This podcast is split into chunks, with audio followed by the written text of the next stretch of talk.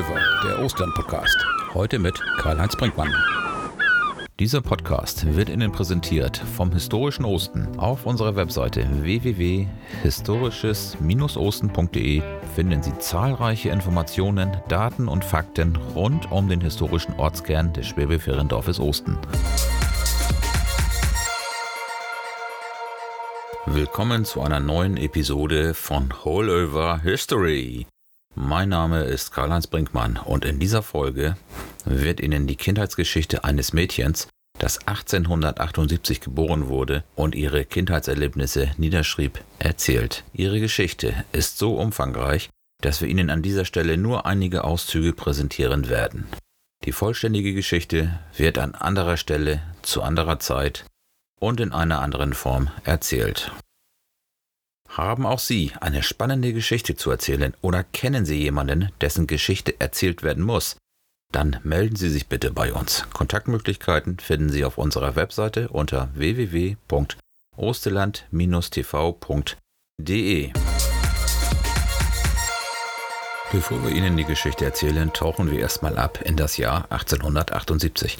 Was passierte in Deutschland und der Welt? Der so sehnlich herbeigewünschte Kongress zur Beratung der orientalischen Frage soll nun doch endlich stattfinden. Die Regierung des Deutschen Reiches lud die Mächte, welche den Pariser Vertrag unterzeichneten, ein, sie mögen Vertreter nach Berlin senden, die am 13. Juni dort zusammentreffen sollen. Sie haben diese Einladung alle angenommen. Es ist erfreulich, dass dieser große Erfolg durch die Bemühungen der deutschen Reichsregierung erreicht und dadurch, wie man hofft, einem großen europäischen Kriege vorgebeugt wurde. Es war eine der letzten Handlungen des Kaisers Wilhelm vor dem an ihm verübten Mordanschlag, dass er den Befehl zu dieser Einladung ergehen ließ. Nach dem Attentat Max Hödels auf Kaiser Wilhelm I. fordert Reichskanzler Otto von Bismarck ein Verbot der Sozialdemokratie. In Deutschland wird das erste Mutterschutzgesetz erlassen. Es sah nach der Entbindung drei arbeitsfreie Wochen vor. Die Spielkartensteuer wird gesetzliche Einnahmequelle im Deutschen Reich und löst Landesabgaben ab. Thomas Edison entwickelte in den USA die Glühbirne. Und im Siedland wurde Anna-Marie Gethke geboren und ihre Geschichte werden wir Ihnen jetzt erzählen. Anna-Marie Gethke verstarb Ende der 1960er Jahre als pensionierte Lehrerin in Cuxhaven, wo sie ihren Beruf ausübte. Ihr Haus in Cuxhaven im Westerwischweg 38, das sie zusammen mit der ehemaligen Lehrerin und Kollegin Gertrud Knaut teilte, vermachte sie der Christengemeinschaft Cuxhaven, die mit dem Verkaufserlös den Anbau der Kirche in der Bachstraße 1 finanzieren konnte. Die Weihe des Kirchenraumes wurde am 24. Oktober 1970 vorgenommen. 1880 erwarb ihr Großvater, der Hofbesitzer Johann Wilhelm Gethke, von den Erben des 1861 verstorbenen Hinrich Gethke die Fähre und das Anwesen mit der Fehlgerechtigkeit. Zu den Verkaufsgegenständen gehörten damals ein Wohnhaus, ein Waschhaus, die Fehlgerechtigkeit, der Grund und Boden, auf dem die Gebäude standen, nebst Fährlücke und Specken an den beiderseitigen Osterufern sowie der Fährplatz, ein Außendeich, eine massive Scheune, ein Obstgarten, ein Zieglerhaus und insgesamt etwa 16 Hektar Land in Altendorf. Die Fährgerechtigkeit trug damals etwa 8000 Mark jährlich ein. 1887 verkaufte Johann Wilhelm Gethke das Anwesen an den damaligen Basbeker Mühlenbesitzer und letzten Fährinhaber Klaus Dreves.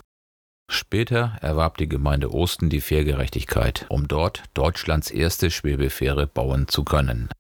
Einen Teil ihrer Kindheit verbrachte Anna-Marie Gethke in Osten und das hier ist ihre Kindheitsgeschichte.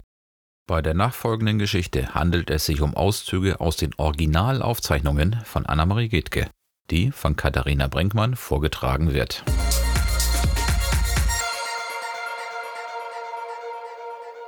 Auf einem schönen alten Hof mitten im Herzen des Landes Hadeln, ungefähr auf der Grenze zwischen Hochland und Siedland, bin ich, Anna-Marie Gethke, im Jahre 1878 geboren. Der Hof war etwas Besonderes, denn ein Küstenfluss, die Medem, teilt das Land in zwei Hälften. Drei Bauernhöfe bildeten den Kolk bei Neunkirchen. Der mittlere gehörte meinen Eltern. Mein Vater war ein schlanker, gut gewachsener Mann mittlerer Größe mit einem schönen offenen Gesicht, aus dem zwei tiefblaue Augen leuchteten. Er hatte regelmäßige Züge, ein Vollbart umrahmte sein Gesicht, sein dichtes schwarzes Haar war schon als kleines Kind meine ganze Wonne. Mein um zwei Jahre älterer Bruder und ich liebten diesen Vater unsäglich. Und die Mutter? Sie stammte aus den ältesten Bauernfamilien Kedings und der Ostermarsch. Auf einem großen Hof war sie in wohlhabender Familie aufgewachsen. Ihre Brüder hatten das Athenäum zu Stade besucht. Meine Mutter und ihre Schwestern wurden betreut in einer kleinen Privatschule, die von zwei Majorstöchtern geleitet wurde. Die Frauen, die durch diese kleine Schule gegangen waren, konnte man bald erkennen. Sicher hatte sie kein großes Wissen, aber feine Umgangsformen und sie besaßen ein sicheres Taktgefühl. Der Hof, den meine Eltern 1869 in Betrieb genommen hatten, trug alte, zum Teil baufällige Gebäude, doch war das schöne Strohdachhaus mit seinen vielen Bäumen in leidlicher Verfassung. Mein Vater musste aber bald eine große Viehscheune mit Kornboden bauen. Es war eine glückliche Kindheit auf dem Kolkhof. Eines Morgens war Vater ausgeritten, zum Mittagessen kam er heim. Ich saß neben ihm und er schnitt den Schinken für mich. Nach Tisch wollte er sich für einen Augenblick hinlegen. Als er gar nicht wiederkam, gingen Mutter und ich zu ihm, um ihn zu wecken. Da hing ein Arm aus dem Bett.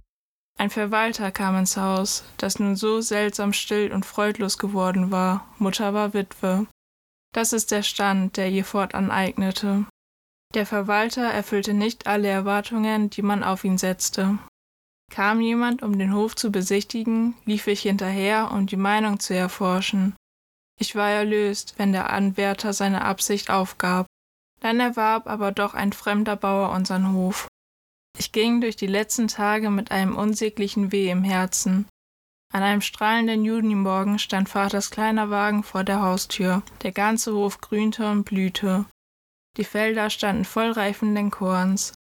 Der alte Schimmel wartete. Mutter und ich stiegen ein, und der Knecht, der den Wagen fuhrte, zog die Leine an. Eine Welt unendlichen Reichtums versank, eine neue stieg langsam am Horizont empor. Als ich im Juni des Jahres 1888 mit Mutter den Kolko verlassen hatte, befand ich mich in einer Art Betäubung. Nichts hatte ich gemerkt von einer Eisenbahnfahrt, von einem Übersetzen über einen breiten Strom. Als ich aus meiner Erstarrung erwachte, befand ich mich auf einem Hof von mittlerer Größe, in einem geräumigen Bauernhause. Dieser Hof war so ganz anders als der Kolkhof, auf dem ein brausendes Leben geherrscht hatte. Hier war es still und grün, so empfand ich es zuerst. Wo war ich? Nach dem Verkauf des Kolkhofes hatte Großvater uns seinen eigenen Hof, den Deichhof, zur Verfügung gestellt. Zwei große Scheunen standen hinter dem Wohnhaus, aber sie waren leer. Kein Vieh brüllte in den Ställen, kein Stroh, kein Korn war zu finden. Ein erstorbener Hof. Der Großvater war zu seiner zweiten Frau nach Achthöfen gezogen. Dort bewirtschafteten die Großeltern das große Gut der Großmutter. So kam es, dass der Deichhof wie erstorben war. Nach vor allem Menschenalter hatte hier blühendes Leben geherrscht. Hier hatte Großvater mit seiner ersten Frau, der schönen Tochter eines Reeders, gelebt, deren zweitälteste mein Vater gewesen war. Nach der Geburt des vierzehnten Kindes legte sich die Frau und starb. Diese Mutter hatte mein Vater sein Leben lang geliebt und verehrt. Sie war ihm in allem ein Vorbild. Ich besuchte nun die Rektorschule zu Osten. Ganz unten musste ich sitzen, als neu hinzugekommene. Da habe ich wohl eine ganze Zeit lang ein stilles, sehr bescheidenes Dasein geführt. Aber die Lehrer waren einsichtig und verlangten nichts, was ich nicht geben könnte. Man ließ mich erwachen. Mit mir war eine seltsame Verwandlung vorgegangen. Aus dem wilden Kind des Kolkhofes war ein stilles Schulmädchen geworden. Allmählich wagte sich ein Finger in die Höhe. Wenn die Antwort richtig gewesen war, wuchs das Zutrauen. So erfolgte ein leises Aufwachen in der Schule. Ich war weder faul noch fleißig, aber das Interesse war im Erwachen. Kam ich nach Hause, umfing mich eine unsagbare stille Welt.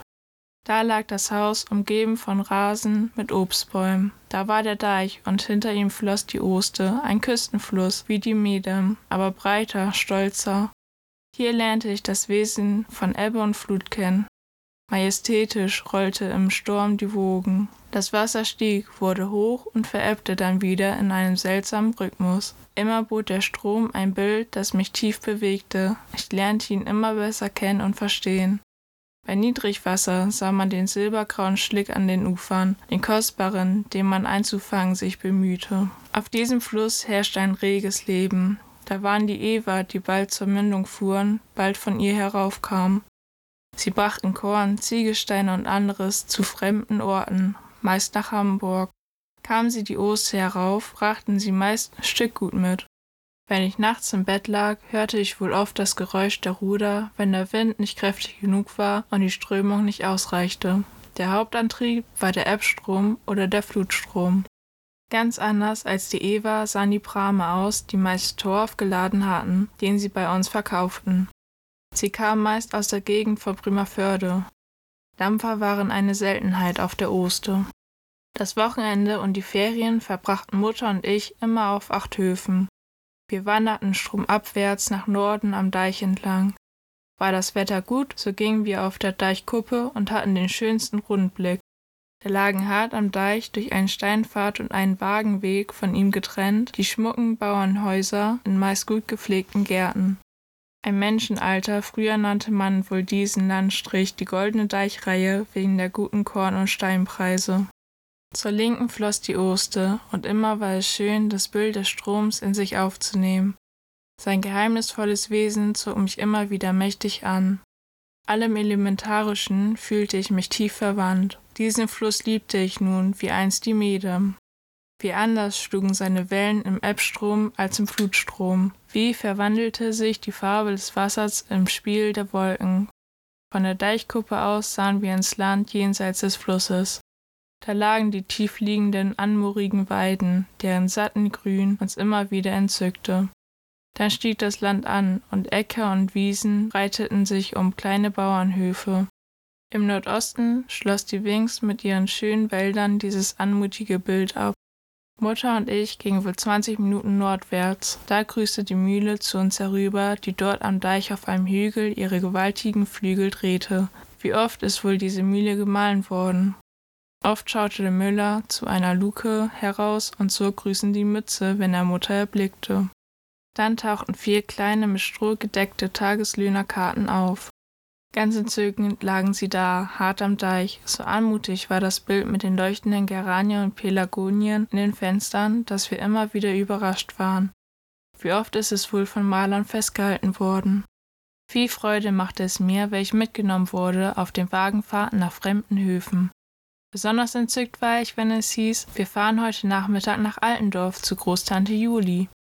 Sie wohnte mit Mann und vielen Kindern auf einem stattlichen Hof, von dem ein selten schöner Blumengarten sich breitete. Tante Juli, eine Schwester meines verstorbenen Großvaters, war keine alltägliche Erscheinung. Da stand sie vor der Veranda, hochgewachsen, schlank, mit dem feinen, ja, so edlem Gesicht, um uns zu grüßen.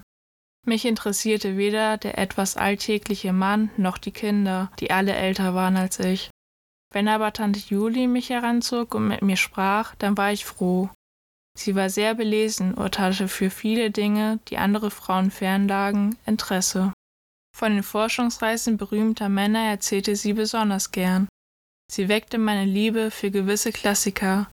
Stets hatte sie ein feines, selbstständiges Urteil. Es war so beglückend zu spüren, diese Frau hat dich gerne, sie nimmt dich ernst. Eines Tages überraschte uns Großvater mit der Nachricht, der Deichhof sei verkauft. Mutter nahm diese Nachricht gelassen hin, ich war aber traurig. Nun mussten wir nach Osten ziehen, wo wir eine annehmbare Dreizimmerwohnung fanden in einem Haus oben auf den Deich mitten im Dorf. Dieser Ort war mir ja schon längst bekannt, denn in seinem Zentrum am Kirchplatz lag ja meine Schule, die Rektorschule. Dieses Dorf Osten war eigentlich weit mehr als ein Dorf. Es hatte städtischen Charakter. Es gab breite und enge Straßen, aber auch die kleinen Häuser der langen Straße hatte hinter sich schöne Gärten und Grasplätze. Besonders eindrucksvoll war der Kirchplatz mit der einzig schönen St. Petri-Kirche, von der ein Kenner sagte, sie sei die schönste und reichste Barockkirche weit und breit. Sie und die Barockhäuser, die den Kirchplatz umsäumten, müssen aus einer Zeit stammen, da ein reiches, bäuerliches Hinterland den Ort speiste. Zu hannoverischen Zeiten, meine Großmutter erzählte gern von ihr, war hier der Sitz des Amthauptmannes. Noch damals, als ich Schulmädchen war, gab es hier zwei Ärzte, eine Apotheke, zwei Pfarreien, ein Postamt und ein Amtsgericht. 13 Läden versorgten die Bevölkerung mit Manufakturen und Kolonialwaren. Am schönsten zeigte sich der Ort, wenn man ihn von der anderen Seite der Oster aus beschaute. Ein einheitliches, schönes Bild bot sich da. Der ganze Ort lag hart am Strom. Ich hatte immer Freude daran, wenn am Sonntagmorgen die Glocken läuteten. Tief und dunkel klangen sie, weit über Strom und Land. Von der Basbecker Kirche tönte es zu uns herüber, aber wesentlich anders. Die Basbecker Glocken schienen zu melden, wie sind Lütje Lühn, sagten die Leute. Die Osner schienen zu prahlen, wie Don, wie Don.